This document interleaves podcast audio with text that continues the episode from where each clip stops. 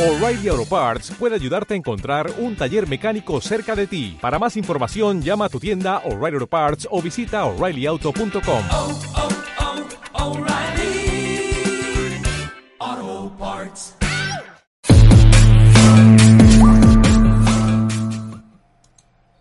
¿Qué tal? Buenos días a todos. ¿Cómo estamos esta mañanita de domingo? La, tenemos la NBA a tope, a tope, a tope. Tenemos un día en el que ya empieza el fútbol americano. Tenemos Supercopa CB, día para no levantaros del asiento. Damos la bienvenida a, Víctor, que está aquí como siempre, y a Alex, que por fin vuelve de sus vacaciones. ¿Qué tal, Alex? ¿Cómo llevas? Muy bien, muy bien. De vuelta, de vuelta con vosotros y de momento sin estar infectado, así que Sí, sí, que estáis, estáis, estáis los millennials, que claro, no sabéis poneros la mascarilla ni nada. como, como, yo la llevo siempre, yo la llevo siempre. Todo el día de botellón, todo el día de cachondeo, intercambiando fluidos, es casi no hay manera. Para uno, para uno que hay como yo que se queda en casa, al final todo el mismo saco. Bueno, eh, lo dicho, eh, semanita, semanita intensa en, en nuestra amada NBA, semanita en la que ya han empezado a, verse cuáles van a ser las, las, finales de división. Nos queda por ahí una eliminatoria todavía por definirse, que ahora lo vemos. Eh, pero, pero, vamos, esto, esto va cogiendo mucho color. Ya las familias de los jugadores los tenemos en la burbuja. Eh, tenemos algún jugador que intenta formar su propia familia dentro de la burbuja, parece ser. Ahora, si queréis, hablamos un poquito del tema. Ha surgido el amor, ha surgido el amor. Subió la temperatura.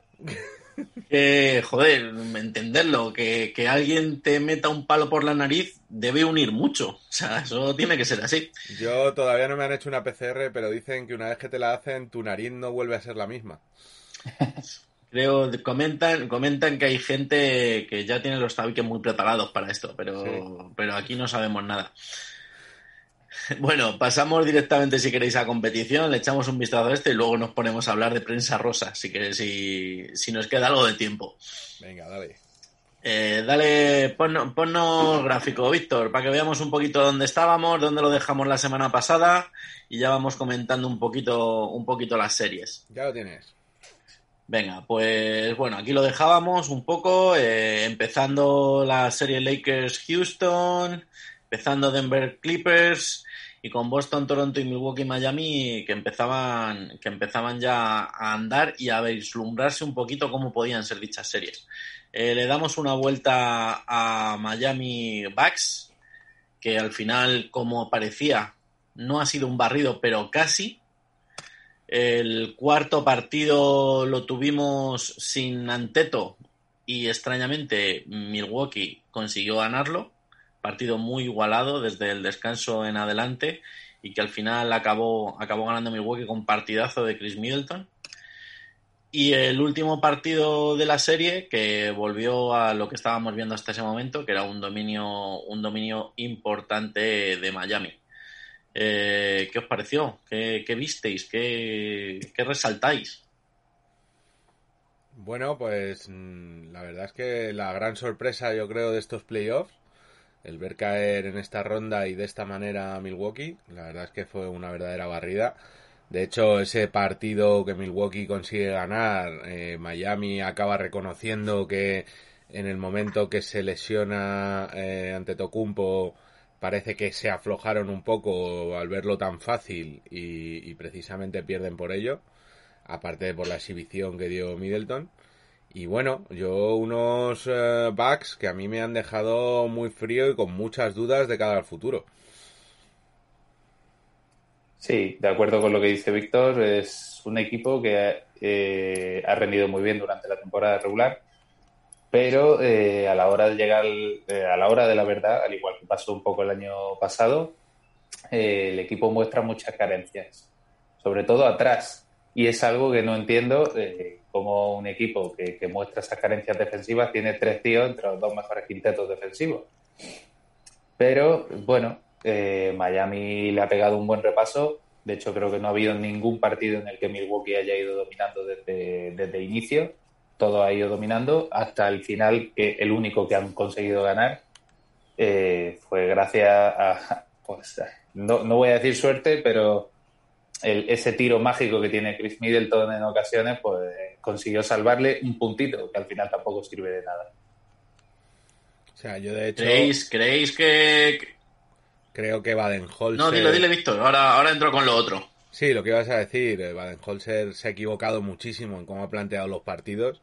Yo creo que intentó poner a, a Giannis como Superman y lo ha sabido parar muy bien Miami Heat eh, durante todos los partidos. De hecho, incluso si miras estadísticas y demás, Milwaukee ha jugado peor con Giannis en cancha que sin él durante toda la eliminatoria. Eh, yo creo que sobre todo, y para mí el que ha sido uno de los eh, factores fundamentales, es eh, Bledsoe. Bledsoe ha jugado un playoff malísimo, no repartía juego, eh, han conseguido unos más menos que yo creo que deben de ser casi históricos en lo negativo. Y al final se demuestra que un poco tuvieron que soltar a Brogdon porque era el, único que no pudieron mantener el año pasado y yo creo que este año se ha notado una falta en el base bastante grande. Pero eso, lo que, lo que iba a soltar, ¿no creéis que Budenholzer al final es un, es un entrenador muy, muy de, de liga regular? Eh, Ha entrado todos los años que ha sido primer entrenador, ha entrado, excepto el último en Atlanta, pero luego sus equipos se desinflan, pero, pero bestialmente cuando llega, cuando llega lo importante, cuando llega el playoff. Ese es el Joan Plaza de la NBA, insinúas. No, no me meto con señores, con señores que juegan en Europa hasta esta tarde cuando acabe la final. Luego ya, luego ya de eso ya hablamos. No, pero Pero no sé, o sea, dado mi la sensación es esa, ¿no? Eh, tienen un equipo siempre muy bien formado que, que es un martillo pilón durante la liga regular, pero cuando llegamos a los momentos importantes, pues ahí suele haber bajones de juego, de, no sé. ¿Creéis que, que puedes, puede peligrar su continuidad en Milwaukee? Este año, a priori, también acababa Anteto, acababa contrato, ¿no? ¿O era el siguiente? Es- El año que viene, el año que 2021. viene. A ver, Anteto en principio, según parece, dice que sigue. Mm, Hay comunicaciones contrarias porque luego parece ser que ha quitado de Instagram a todos sus compañeros Y al mismo equipo. y al mismo equipo. Entonces, bueno, no se sabe muy bien qué va a pasar ahí. Yo creo que por lo menos el año que viene seguirá. Pero a mí la duda que se me plantea es el equipo, se le han visto ciertas carencias. Y el principal problema es que están atados a contratos muy grandes. Eh, que son el de Middleton, el de Brook López y demás, que son contratos que para mí están en muchos casos sobrepagados por la necesidad que tuvieron el año pasado de mantener el proyecto y tienen poco margen de mejora. Entonces, o hay un cambio grande en lo que es la dirección y demás, que yo creo que Baden-Holzer está fuera, o, veo un futuro complicado para estos eh, Milwaukee Bucks. Y, bueno, y hemos hablado mucho de los perdedores, de los ganadores. ¿Qué? ¿Les vemos, le veis algún le veis opción frente, frente a Boston o, o no? Yo sinceramente pienso que va a ser una eliminatoria larguísima también. Son dos equipos muy jóvenes. eh, los dos equipos tienen una defensa muy, muy pegada al hombre, muy férrea. Y son dos equipos muy físicos. Tanto eh, Miami por dentro, eh, sus aleros, Jimmy Butler, eh, todo el mundo eh, es bastante atlético y bastante joven, por lo que creo que vamos a ver una serie muy, muy bonita. Quizá parte Miami con algo de favoritismo por tener un poquito más de veteranía, pero no hay que olvidar que Boston en estos últimos, creo que cuatro años, no sé si ha llegado a final de conferencia tres o dos este año y al menos un- el año de antes de Kyrie Irving con Celtics creo que también. Creo que fueron, han sido dos en los últimos cuatro, sí. Hablo de memoria, ¿eh? Yo, Sí, yo creo, creo que también. Y lo cual quiere decir que al final es un equipo que está ahí, sie- siempre está ahí. Van a luchar hasta el último momento. Yo creo que va a ser una eliminatoria muy competida. No veo un claro favorito. Es decir, yo también abogo por una eliminatoria un poco más larga. Creo que son dos equipos muy similares, que, los dos se basan mucho en el juego de los pequeñitos. Eh, quizás ahí el que cambia un poco las tornas sea Adebayo, que es el que va a depender mucho y va a ser termómetro de lo que pueda pasar en muchos de los partidos, porque realmente Boston no tiene un tío para pararlo eh, claramente. Eh, luego, Boston parece que recupera o recuperará algunos minutos de Hayward, que parece que ya está en la burbuja y entrenando. Y habrá que ver, no sé, yo a priori el corazoncito me tira un poquito al verde y, creo que veo un poquito por encima a Boston, pero no te creas que lo termino de tener claro. Bueno, veremos. Vamos, vamos a repasar un poquito, aunque ya hemos adelantado que Boston ha sido quien, quien pasa a la final de conferencia, pero repasamos un poquito lo que nos quedaba de, de serie de Boston-Toronto que como decíamos se ganó ha ganado Boston en séptimo lo fue anoche no la, pasada la pasada madrugada la del viernes al sábado. Eh, tuvimos un cuarto partido en el que Toronto prácticamente tuvo tuvo el partido dominado y, lo llevó todo el rato entre una ventaja de 5-10 eh, bastante igualadito bastante bien. Eh, un quinto en el que Boston barrió completamente desde el inicio con un primer cuarto espectacular en el cual le metieron un 25-11, que si no recuerdo mal empezó con un 19-4, eh, que fue una auténtica locura. Ese partido al descanso ya quedó completa y absolutamente decidido. Un sexto que volvió a ser súper igualado, con una hasta, hasta dos prórrogas. Eh, que a mi modo de ver, y ahora lo comentamos, fue un robo descarado a, nuestro chico de verde. Y, ya lo digo, y el partido de, la madrugada del viernes al sábado, que me vi en directo con mi hermano, eh, súper igualado, súper disputado y con las defensas marcando completamente el partido. A ver, yo creo que ese partido 6 que dices, eh, yo vi una clara falta de Anunobi a Jalen eh, justo antes de la prórroga. Creo que sí que pudo ahí influir un poco la decisión arbitral. También creo que lo pierden porque no puedes llegar a jugar dos prórrogas donde tu titular que menos ha jugado ha jugado 46, 47 minutos casi entonces, claro, eh, fue una prórroga donde se ve que en la segunda prórroga bajó mucho el rendimiento y en la primera y donde solo destacó un Powell que, era el que menos minutos llevaba en ambos lados de la cancha. Al final yo creo que un poco, para mí, Toronto se ha equivocado en el planteamiento de partido. Margasol está recibiendo muchos palos. En parte creo que una parte merecida, porque no puede ser que contra un equipo que no tiene gente grande eh, se ha pasado prácticamente toda la eliminatoria jugando en la línea de tres repartiendo juego, lo cual no tiene mucho sentido. Pascal Siakam no ha respondido en ninguno de los partidos, ha estado muy bajo y muy por debajo de lo que todos esperábamos.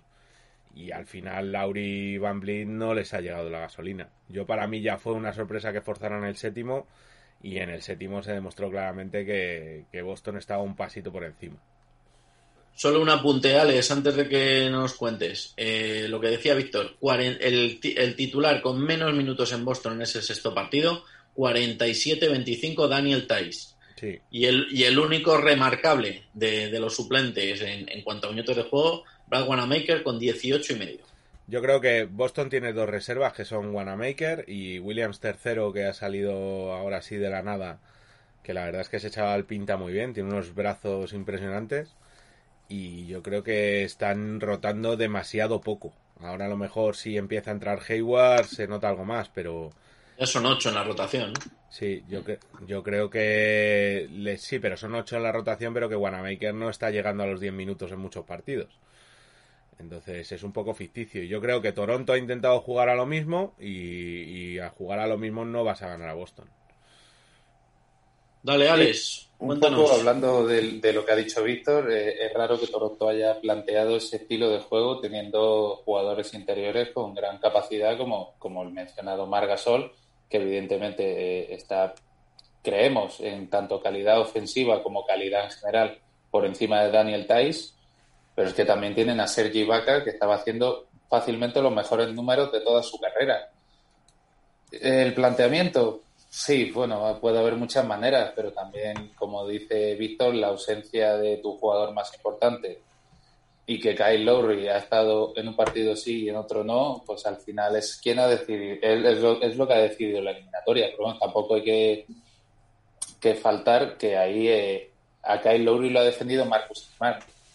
Y Marcus Smart ha hecho una eliminatoria de escándalo, tanto detrás como ofensivamente. ¿eh? De hecho, Pero eh, en el séptimo partido, yo para mí el partido está en un taponazo que pone Smart viniendo desde atrás después de un balón que se pierde, que yo creo que ahí es donde se gana la eliminatoria. Sí, sí, sí. Ha hecho, eh, pero un espectáculo. Pero todos, eh, creo que todos los partidos ha sido un escándalo.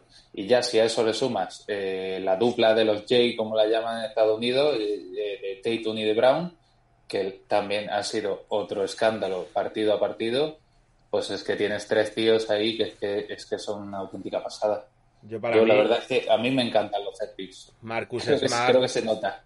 Marcus Smart es de esos jugadores que, que yo siempre en mi equipo. O sea, me parece un tío que aporta en defensa, que aporta en ataque, que tiene un IQ impresionante, eh, siempre está animando al equipo, siempre está tirando de la defensa, le da lo mismo que le pongas con un grande, con un pequeño, con un mediano.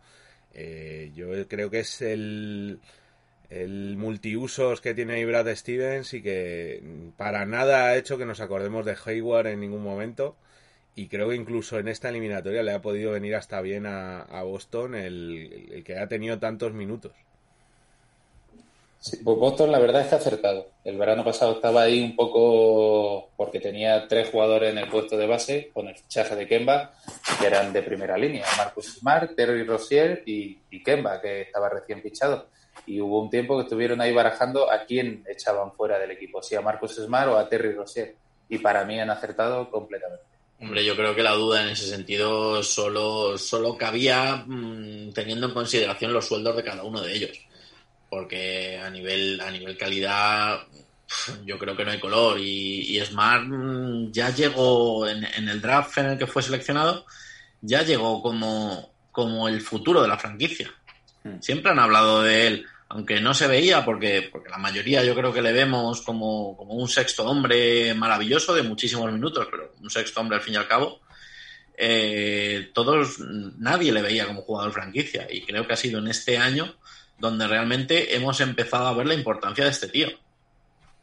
Yo para mí no es un sexto hombre, o sea, para mí está demostrando que es un titular y un titular muy valioso, porque es más, eh, quizás a lo mejor podíamos tener el año pasado la sensación de que se estaba convirtiendo en un especialista defensivo y demás, pero este año no ha desentonado en ataque cuando ha tenido que hacerlo, entonces yo sigo viéndole como una pieza que te cubre los huecos que dejan los dos Jays, que te deja Kemba y un poco te soluciona parte de los problemas que tienen al rebote y al juego interior, eh, los está solucionando Smart.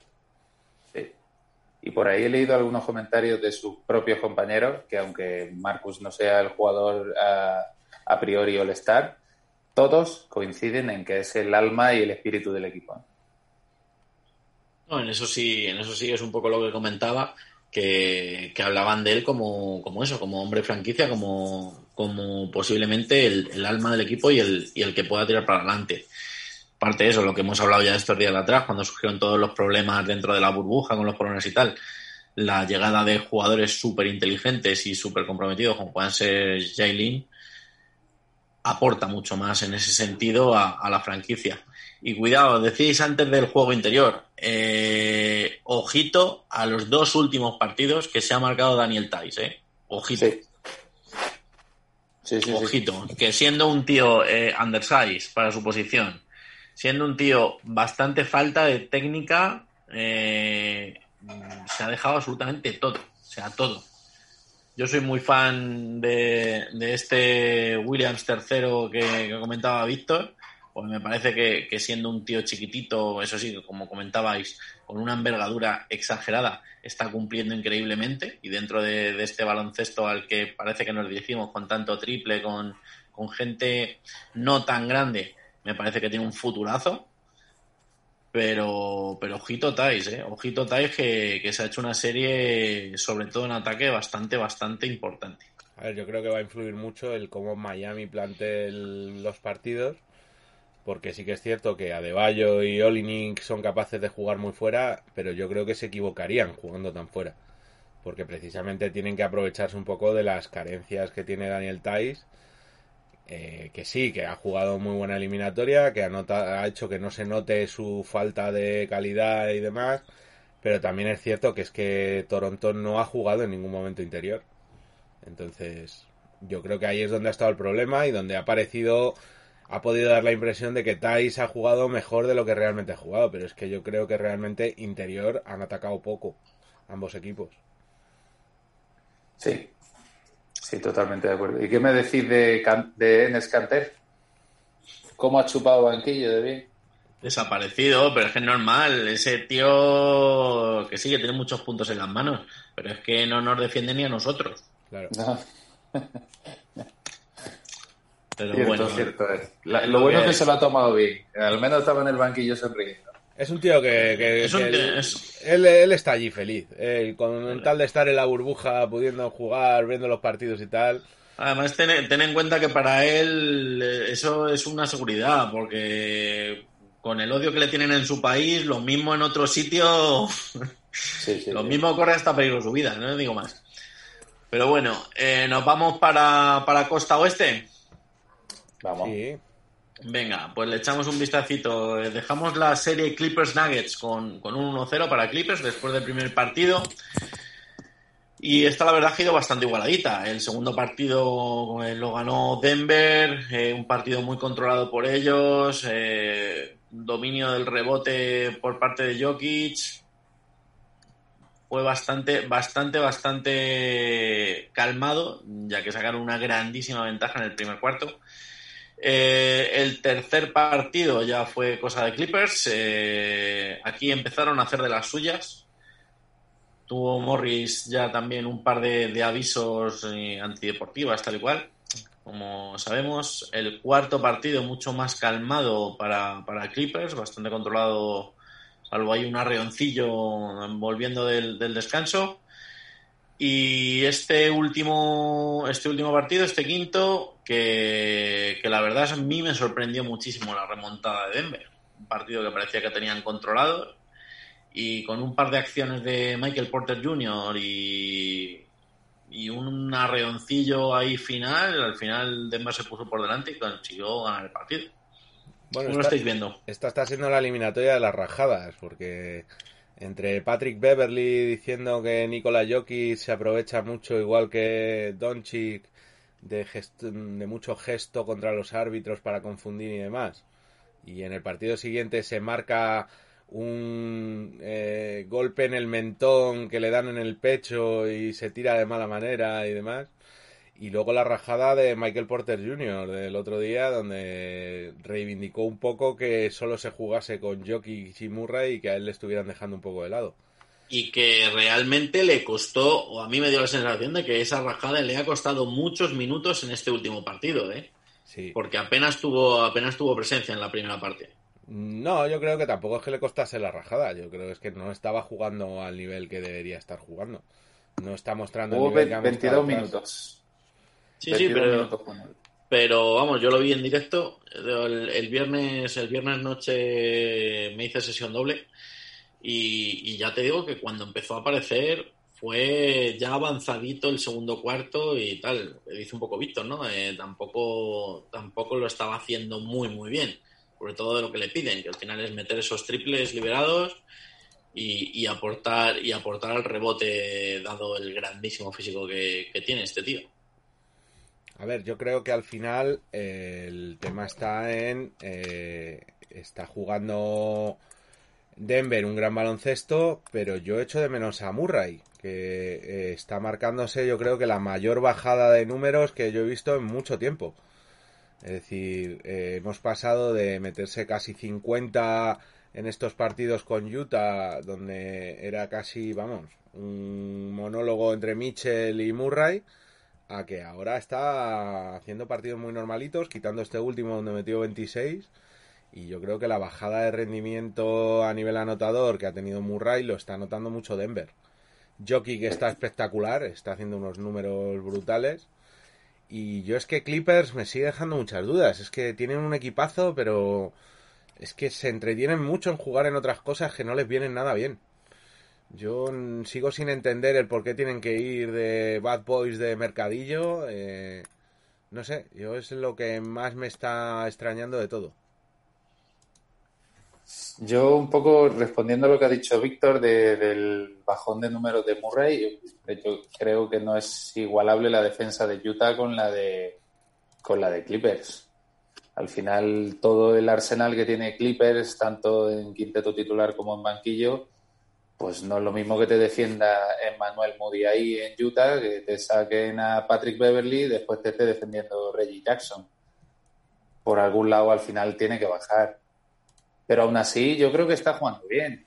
Sí es cierto un poco, quizá lo que, está, lo que ha dicho Michael Porter, aunque no me parece el momento de decirlo ni el sitio, que al final se depende mucho de estos dos jugadores.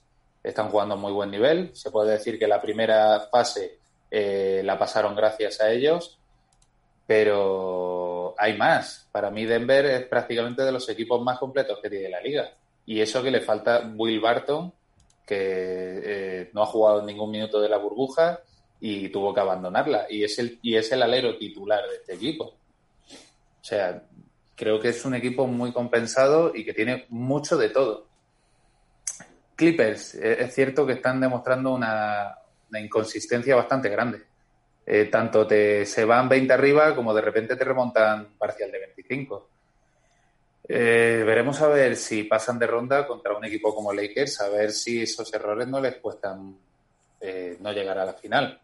Esa final de conferencia va a ser, va a ser la bomba, ¿eh? O sea, va a ser mucha tela. Un poco Sí. metiéndome en el tema este de la defensa y por ahondar un poco más, que además la defensa de Utah eh, prácticamente se basa en vayan pasando, que ahí tengo al bicharraco este que, que te va que te va a taponar todos los tiros. Sí, pero es que me ha pasado... Entonces al, fin, al final es para, para un exterior es, es- es muy distinto. Eh, Jamal Murray ha tenido grandes gran, grandes sesiones de tiro en la eliminatoria contra Utah, pero es que también ha ido muchísimo para adentro. El problema Y es que ahora- hemos pasado de casi 50, 40, 30 y muchísimos a que le cueste meter 20. Pero eso, eso es eso. Yo creo que no es solo una bajada, o sea, no es una No, no. bajada de rendimiento suya debido a cansancio, debido a lesiones, debido No, no, a falta de interés. Es como dice Alex, es causada por la defensa que te está haciendo Clippers, que, que allí no pasa ni Dios sin que le metan cuatro manos. No, no, Sí. está claro que no es una bajada de rendimiento. O sea, que está claro que la defensa de Clippers algo está haciendo. Y algo está haciendo bien. Eh, yo lo que sí que digo es eso, que yo creo que es lo que más está echando de fal- en falta eh, Denver. Sí, sí, sin duda, sin duda, ahí- eso sin duda. Y ahí sí que te digo, Michael Porter eh, es para decirle, mira, eh, precisamente eso que está dejando de hacer eh, Murray es donde debería estar intentando él encontrar el hueco. Claro, lo que tampoco, tampoco creo que sea fácil tener delante a Paul George o a, a Kawhi. Kawhi. Claro, pero entonces no te permitas el lujo de encima pegarte una rajada en sala de prensa cuando, cuando estás teniendo tú también tus problemillas. Y cuando no eres nadie todavía. Claro, Sí, no, no hay que olvidar que, aparte de ser rookie, porque en su primera temporada no jugó, es que prácticamente eh, ha aparecido en la burbuja. sí. O sea, es que, que ¿cuántos partidos reales lleva jugando con Denver? ¿20? Sin, sin contar con los de playoff, ¿qué habrá jugado? ¿Los 8 de la burbuja y 10 o 12 de antes? Exacto, Eh, esper- ¿a esperamos muchísimo, esperamos muchísimo de este tío, pero, pero ahora mismo lo que tienes que hacer es demostrar que realmente Sí. vales. Y no solo pillando, ¿eh? Sí, el sí, campo. sí. Yo creo que se empieza a acuñar allí en la NBA la expresión de pintas men- menos que el médico de Denver. Porque el pobrecito se dedica a recomendar, oye, no draftéis a este que, que físicamente puede tener problemas y no le hacen ningún caso, ¿eh?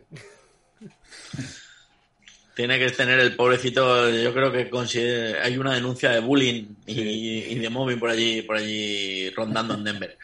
Pero bueno, pasamos, pasamos a Lakers. Sí. Le dejamos, si no recuerdo mal, dejamos a Lakers habiendo perdido el primer partido contra Houston. Parece que esto empieza a ser tradición. Y después ha habido, ha habido barrida. Ha habido barrida. Parece ser que Anthony Davis, LeBron y la incorporación de Ryan Rondo eh, están, están poniendo a Lakers donde todos las esperábamos. Eh, segundo partido fue partido de arreones, completa y absolutamente. Se llegó a ir Lakers de más de 20. Se llegaron a poner delante al mediado del tercer cuarto Houston y otro arreoncillo pa- para volver a irse y al final acabar ganando el partido de 8 de Lakers. Eh, segundo partido eh, en el cual LeBron se puso las pilas en el último cuarto y, un partido que empezaba a ser igualado acabó mm, siendo de 10 y relativamente cómodo. Barrida total y absoluta en el cuarto partido, en el cual al descanso iba ganando de 20, de 20 Lakers. Y un último partido en el que tampoco, el de esta noche, en el que parece ser que tampoco ha habido ningún tipo de historia. Vosotros lo habéis estado viendo, pero parece ser que en el primer cuarto, ¡fum! Lakers, Sí, el- a, Lakers a tope y se acabó. Lakers empezó muy, muy fuerte. De hecho, creo que hay un tiempo muerto a los dos minutos o algo así. Y ya iba el marcador con un 13 a 2. Una cosa así, la cual saltan los jugadores de los Lakers al campo prácticamente gritando y abrazándose de una manera muy. como si hubiesen ganado ya el partido. Y, y demuestra las ganas con las que iban. Y así ha sido al final todo el partido. Al final, Houston ha tenido ahí varios ar- arreoncitos con, pues, con sus típicos triples que te enchufan tres medios rápidos, pero es que al final venía otro arreón de Lakers y es que, es que no han podido. Aparte, si a eso le sumas el malísimo partido de Russell Westbrook, que por ahí ya he visto, ya he visto algún meme eh, tirando un ladrillo, pues eh, te puedes explicar un poquito todo el, el- el final del partido. Pero no ha sido solo este partido, ha sido toda la eliminatoria. Ha sido toda la Russell eliminatoria. Westbrook no ha tomado una buena decisión en toda la eliminatoria. Vamos, yo creo que ni a la hora de elegir el café. Es decir, eh, lleva haciendo malos pases, malos tiros, eh, acelerando al equipo cuando no tiene que acelerarlo, frenándolo cuando no tiene que frenarlo. O sea, yo creo que ha sido todo un desastre por parte de Westbrook. Harden ha estado en sus números y ha estado tirando del carro, pero bueno, al final, pues Bastante solo. muy solo y, y bueno, yo alegre porque al fin, ya por fin consiguen caer y se demuestra que este plan de D'Antoni sigue teniendo sus, sus fisuras que no le llevan a un campeonato. Es decir, yo lo siento, pero mm, verle levantar una copa con PJ Tucker de pivot mm, a mí sería algo que no podría superar y me alejaría de la NBA para siempre. No, pero eso, eso lo hablábamos un poco, no en línea interna, sino, pero bueno, en otros grupos en los que estamos algunos de nosotros. Eh, yo creo que este equipo simplemente con, con que hubiese mantenido a Capela hubiera sido muy distinto. O sea, hubiera sido muy distinto y hubiera dejado a Houston mucho más cerca de, pues eso, de a lo mejor no de estos Lakers o de los Clippers, pero Pero ni pero siquiera... no sé, más, más, más real, ¿no? Más, más balón del baloncesto que todos esperamos, aunque al final mucha gente, como hemos comentado en otros programas, se está acercando en demasía a, a este baloncesto de D'Antoni, de Kerr.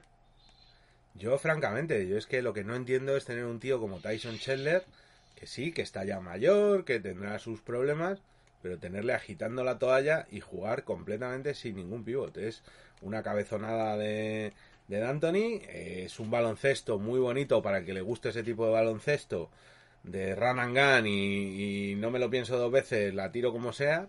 Yo personalmente es que no me gusta ese tipo de baloncesto. Entonces creo que eh, minusvaloran la eficacia que puede tener un pivot y de hecho en esta eliminatoria han hecho algo que no les hicieron en la eliminatoria anterior, que es jugarles interior con Davis y es que ahí es donde han muerto.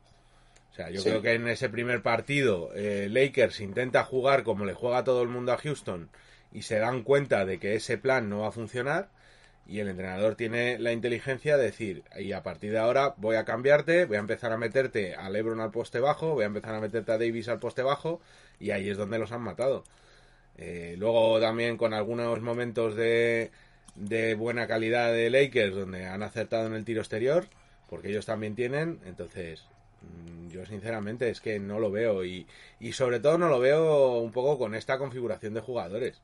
porque Westbrook es un tío que vale mucho penetrando, pero que toma muy malas decisiones.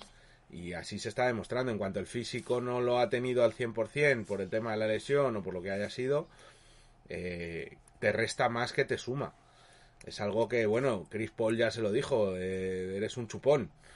Y, y yo creo que las pasaron muy mal con Oklahoma, que de hecho yo creo que Oklahoma en algún momento casi mereció haber levantado esa eliminatoria y con Lakers es que ya, claro, Lakers tiene muchas más piezas. Sí, y aparte, ya no solo que las tenga, es que han, por fin han aparecido. Porque veníamos comentando en la serie anterior que el banquillo había muchos que no estaban rindiendo al nivel y por fin han aparecido. Sobre todo se nota mucho eh, la vuelta de Danny Green, que en este último partido aparte ha estado muy acertado en el tiro. Y Rayon Rondo. Y Rayon Rondo, eso te iba a decir. A mí me parece la que me ha parecido clave ha sido la vuelta de Rayon Rondo. Sí. Porque es porque por fin tienen un base. Básicamente por eso, por fin tienen un base. Que es lo que hasta ahora parecía que les estaba faltando y lo que les, les llevaba a, a hacer tiros que no se tenían que hacer y incluso yo creo, tendría que mirar, ¿eh? esto ya es más una sensación que tal, pero yo creo que, que hay una mejor selección de tiro una vez, una vez se ha reincorporado Rayon Rondo y una mejora en los porcentajes que, como veníamos diciendo, estaban siendo lamentables. Sí, de hecho creo, creo que es en el tercero, en el tercer partido, no sé si de los últimos 35, 40 puntos que mete Lakers, no sé si Rondo estaba involucrado en 33. O o con canasta directa suya o con asistencia, lo cual demuestra que ha sido también clave en esta, en esta eliminatoria. Luego, por ejemplo, Kuzma eh, ha demostrado que lo que es un interior que juega fuera a estos Houston no les hace daño. Y sin embargo, Caruso yo creo que sí que ha dado esta eliminatoria ese jugador que todos le tomamos un poquito a chufla. Yo creo que en esta Balt elimina- Mamba, Balt Mamba. yo creo que en esta eliminatoria sí que ha dado un pasito adelante y yo para mí ha jugado muy buenos partidos. Sí. A ver, a ver eso, cuando acabe la, la eliminatoria de Clippers Nuggets, que como decíamos parece que tiene ventaja Clippers, a ver cómo queda esa final de conferencia del oeste que, que puede ser muy llamativa. Eh, sin dejar un- a los Rockets, eh, se hablaba de una salida casi segura de Mike D'Antoni, eh, una nueva reconstrucción total y absoluta en, en Rockets, porque a saber a quién traes ahora que, que te coja esto, que te que tienes que fichar a tíos grandes. Es que te ha dejado- cualquier otro entrenador. que ha dejado D'Antoni, pues igual que en su momento hizo con Phoenix, eh, fichar a D'Antoni significa que cuando se va te deja ahí un solar. eh, Para 3-4 años. Para 3-4 años, sí, efectivamente. Entonces, estaba muy crecido cuando iban las cosas bien, diciendo, no, este era mi plan, eh, fue lo que no conseguí hacer en Phoenix porque me empeñé en sacar a Studemayer y no tenía que haberlo hecho, mm, meter a Studemayer, Marion y tal, que eran grandes y tenía que haber jugado con más pequeños. Y claro, ahora a ver quién coge este marrón, que, que ahí es que, aparte de que hay contratos muy altos de gente que no van a querer que continúe, hay que ver cómo continúa eso porque ahora mismo es un solar y encontrar un pivot no es fácil. Y yo creo que con Capela tenían una buena opción, no es un primer espada, pero sí que una muy buena opción de banquillo y, y la dejaron ir. Pero cuidado que, Era un jugador que se entendía muy bien con Harden también, Capela. ¿eh? Ujú. eh, cuidado que a lo que iba yo es que donde suena ahora eh, nuestro amigo D'Antoni, y suena muy, muy, muy, muy fuerte, es en Indiana Pacers. Yo Eh, creo... ¿qué, qué va- qué- qué puede pasar allí mm, donde, donde tíos como Miles Turner mm, o Domantas son tan importantes y, y sobre todo este segundo acaba de hacer una renovación el año pasado por un dinero bastante importante? Pues no sé, pondrá a TJ Warren de pivot. Fácil, fácil, sea, fácil, yo- pero bueno, a ver, a ver qué pasa. ¿eh? Indiana, creo que se equivocaría porque tiene un muy buen proyecto Sí. Y yo creo que se equivocaría tremendamente porque Indiana ha dado una muy buena imagen este esta fase final y recordemos todos que le faltaba Domantas que ha sido un poco su puntal durante el año.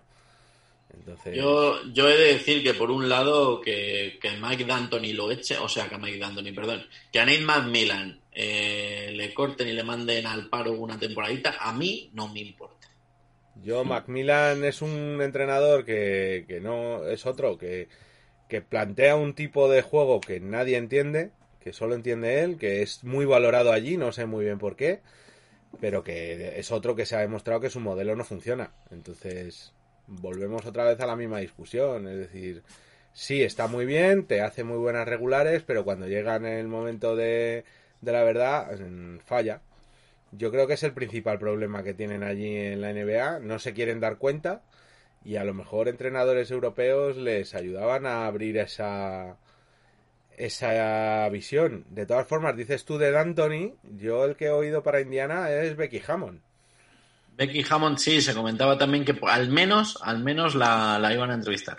Y tiene pinta de que Becky Hammond es que va a haber mucho baile de banquillos. Tiene pinta de que Becky Hammond puede caer en alguno. Sí. Pues oye, sería, sinceramente sería una notición y está claro que esta, esta chica tiene, tiene arrestos, tiene experiencia y ha tenido un grandísimo maestro.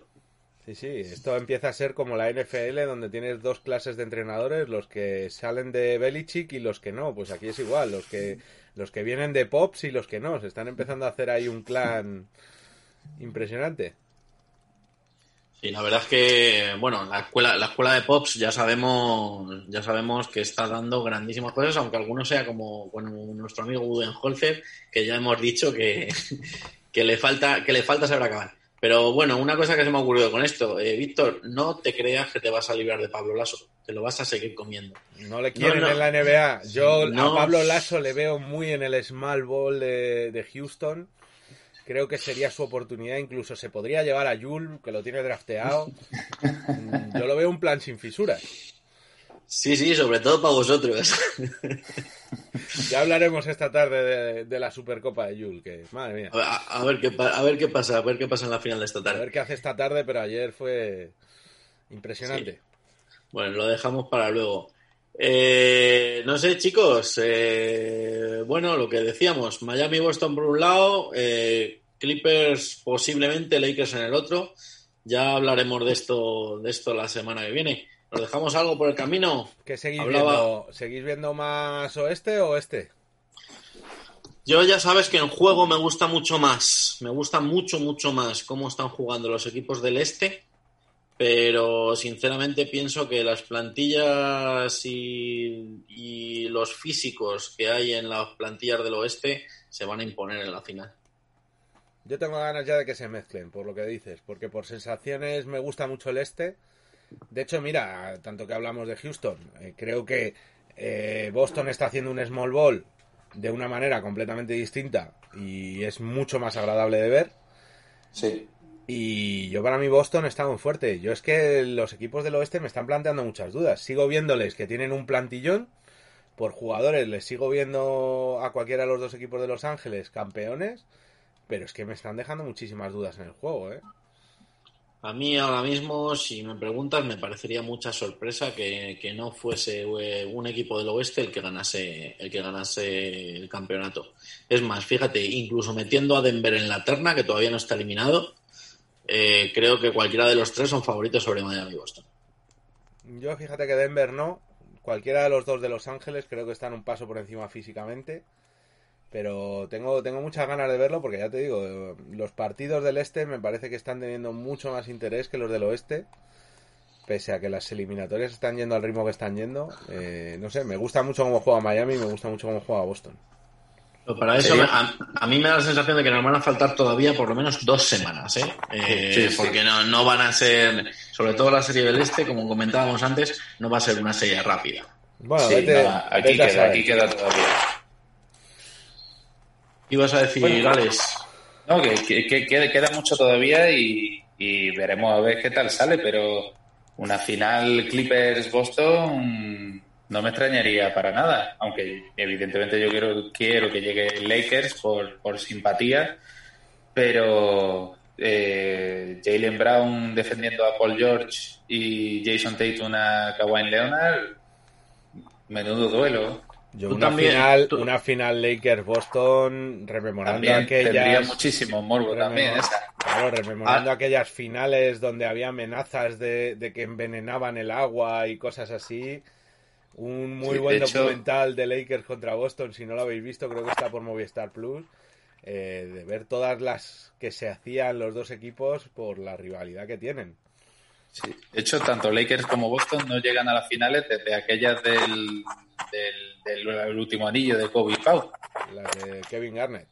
Efectivamente, cuando aquella época de Paul Pierce, Ray Allen, Ray John Rondo. O sea que puede, la verdad es que puede ser muy bonita también. Yo Eh, creo que cual- cualquiera que llegue eh, va, va a dejar una final bastante, bastante buena.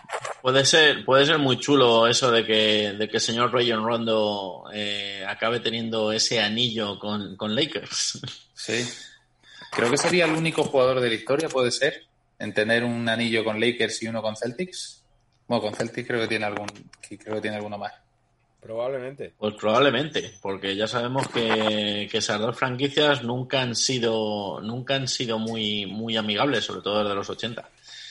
Pero bueno. Eh, ah, bueno, una cosa que se me olvidaba. Comentabais antes de que empezásemos. eh, parece que la temporada que viene se atrasan fechas. Ha habido, ha habido un, un atraso en las fechas del draft. Eh, mes, creo. Se ha hablado de un mes de, de retraso. en el Sí, sí, por ahí, por ahí, por ahí. Se ha, se, ha hacer- se ha retrasado también el tema de la free agency y, y parece ser que, que hablan de que no de no empezar si no es con posibilidad de meter de meter público en los pabellones. Lo que decía Boranowski el otro día es que de empezar sería como pronto para Navidad. Para el partido de Navidad. Que podría ser a lo mejor el inicio de la liga.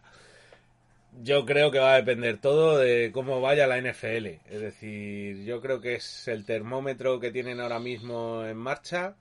Empezaron el otro día con público en Kansas City. Kansas City. Y bueno, tenemos que ver cómo va, pero yo creo que ahí es donde van a medirse un poco lo que quieren hacer. Yo creo que mm, em, quieren empezar con público, empezarán con pequeñas cantidades y luego irán ampliando.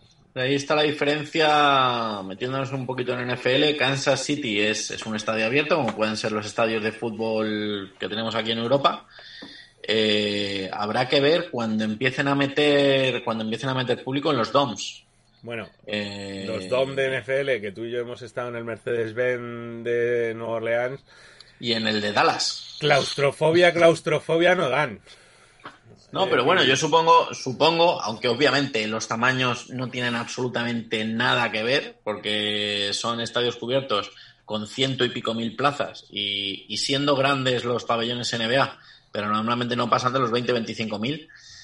Pero, pero no sé, puede ser, puede ser más, más indicativo, ¿no? De, lo que puedan hacer, pues eso, pensando en, en como tenemos aquí en España, las diferencias entre espacio cerrado, espacio abierto, renovación de, renovación de aire. A ver, yo creo que la preocupación viene más por porque el modelo burbuja han demostrado que funciona. eh, están viendo que ha ido bien. El modelo no burbuja, de momento, la un- el único caso que hay, que es el del béisbol, eh, ha habido serios problemas, porque ha habido franquicias que han llegado a tener hasta 18 positivos en algún momento. Eh, yo creo que es lo que más les preocupa, más que el tema público que yo un poco creo que es donde intentan poner el foco por la excusa un poco de cara a los fans. Yo creo que ellos están preocupados por ver cómo funciona una competición sin burbuja.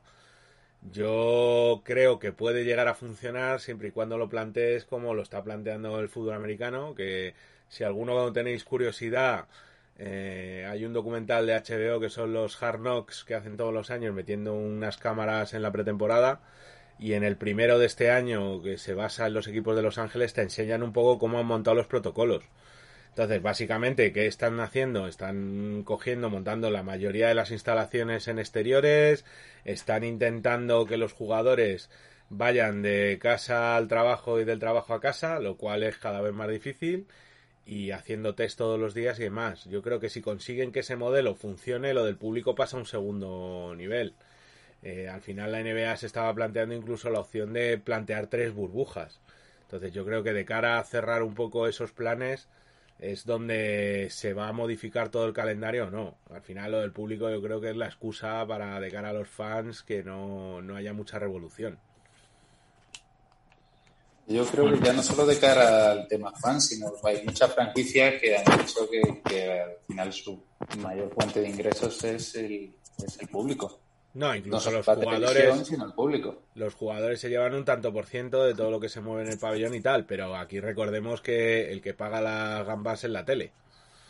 Sí, Entonces, tampoco pueden estarlo retrasando mucho porque la tele va a empezar a presionar. Veremos, veremos, eh, sinceramente, y, y creo que, que también al baloncesto europeo le, le va mucho en esto. Eh, cuanto antes empecemos mejor. Yo, Sí, sobre todo la- por la- Sobre todo por el pobre Campacho que está jugando gratis. Claro, claro, entre otros, entre otros. Pero bueno, algunos, algunos, en algunos equipos de menos renombre estamos esperando a ver si dejan a alguien, dejan a alguien por ahí suelto que, que puedan, que podamos meter para sustituir a alguno que ha venido un poquito pasado de peso y cosas de esas. No, pero, Pero si era bueno. delgado, ¿no? De- decían, decían, era, era. Pero bueno, no, a ver, a ver cómo va esto. Esperemos que sea cuanto antes, porque, porque ya, ya empezamos todos a pensar en, en next season. Bueno, todavía queda lo más grande, o sea, quedan las finales de conferencia que van a ser partidazos y ojito a la final, ¿eh? sí.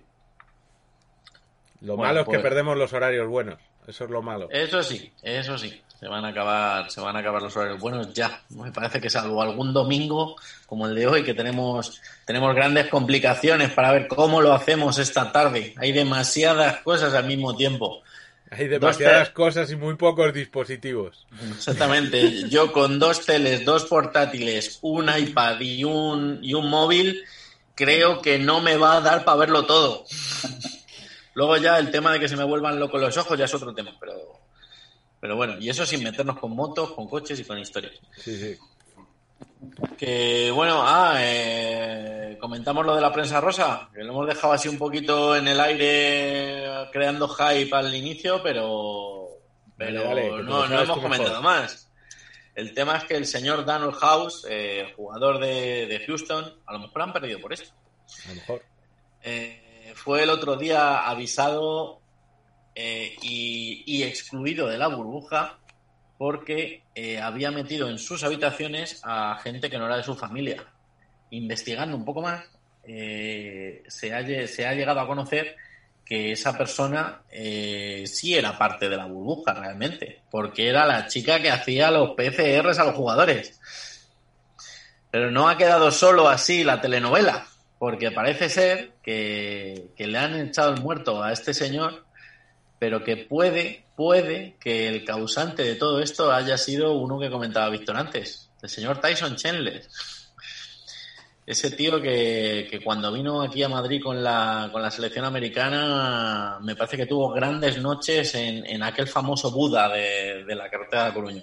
El alumno, el alumno de palabrotas de- del gran rico, del fin del estudiantes, el cual estuvo dándole un curso intensivo de palabrotas en español para ese partido que jugaban contra la selección española. Sí, es así, es un, un gran tipo, un gran tipo. Pero, pero bueno, a conclusión, al final, el pato que le ha pagado, el pringado del chaval. Así que nada, veremos, Bueno, veremos nunca cómo. se sabrá, ¿no? Al final, A lo mejor, bueno, fí- fíjate de esto. Si, si hay multa económica, lo paga cualquiera. Y si no, pues, pues tirarán millas. Y lo mismo, cualquier día se ponen a hablar de ello abiertamente en Twitter. Vamos a ver, yo no creo, yo no creo que la NBA esté dejando pasar eh, esta burbuja. Es decir, si Last Dance ha sido el pelotazo que ha sido, un buen documental de esta burbuja va a dar para mucho, ¿eh? No, porque esa, ese es, es ya viejo, digamos, es de la semana pasada. Pero ese vídeo con los compañeros intentando enseñar a nadar a Taco Fall, Esa piscina que no da más de sí. ese tío que cuando se, se pone largo para intentar dar dos brazadas toca de un lado al otro de la piscina, Sí, sí. es maravilloso. ¿Y qué Yo- profundidad tiene que tener para que ese hombre no haga pie? No, no, esperamos, to- esperamos todos que, que eso, que estén aprovechando, que estén aprovechando la, la ocasión y estén grabando un, un pedazo de documental que podamos disfrutar en los próximos meses. Bueno, chicos, eh, por mi parte nada más. ¿Os dejáis algo? No, O lo, o, lo, o lo guardamos, o si os dejéis algo, lo guardamos para la semana que viene. yo creo que ya guardarlo para la semana que viene y, y esta noche sabremos quién pasa a la final. Pues sí, sí. O no, o no. ¿O no? ¿O no? ¿O no? ¿O todavía no? Recordemos que es, es sexto, es sexto. Bueno, Creo, pues creo- lo de- creo que no lo hemos dicho antes, pero si gana Clippers es la primera vez que se mete en su historia en la final de. En cincuenta y tantos años. Llevaba 50 años sin llegar a una final de conferencia. Efectivamente, si se mete hoy es la primera vez en su historia. Pues nada, a, a vivir historia, a vivir historia esta noche, a vivir historia si no pasado mañana y a disfrutar de los partidos de NBA que nos vienen, que ya esto, esto ya no para, esto ya no para. Aquí tenemos las dos finales de conferencia por delante y la grandísima final de aquí a tres semanas como muchísimo. Chicos, lo dicho, eh, muchas gracias a los dos por estar aquí una semana más y nos vemos la semana que viene. Hasta luego. Por supuesto.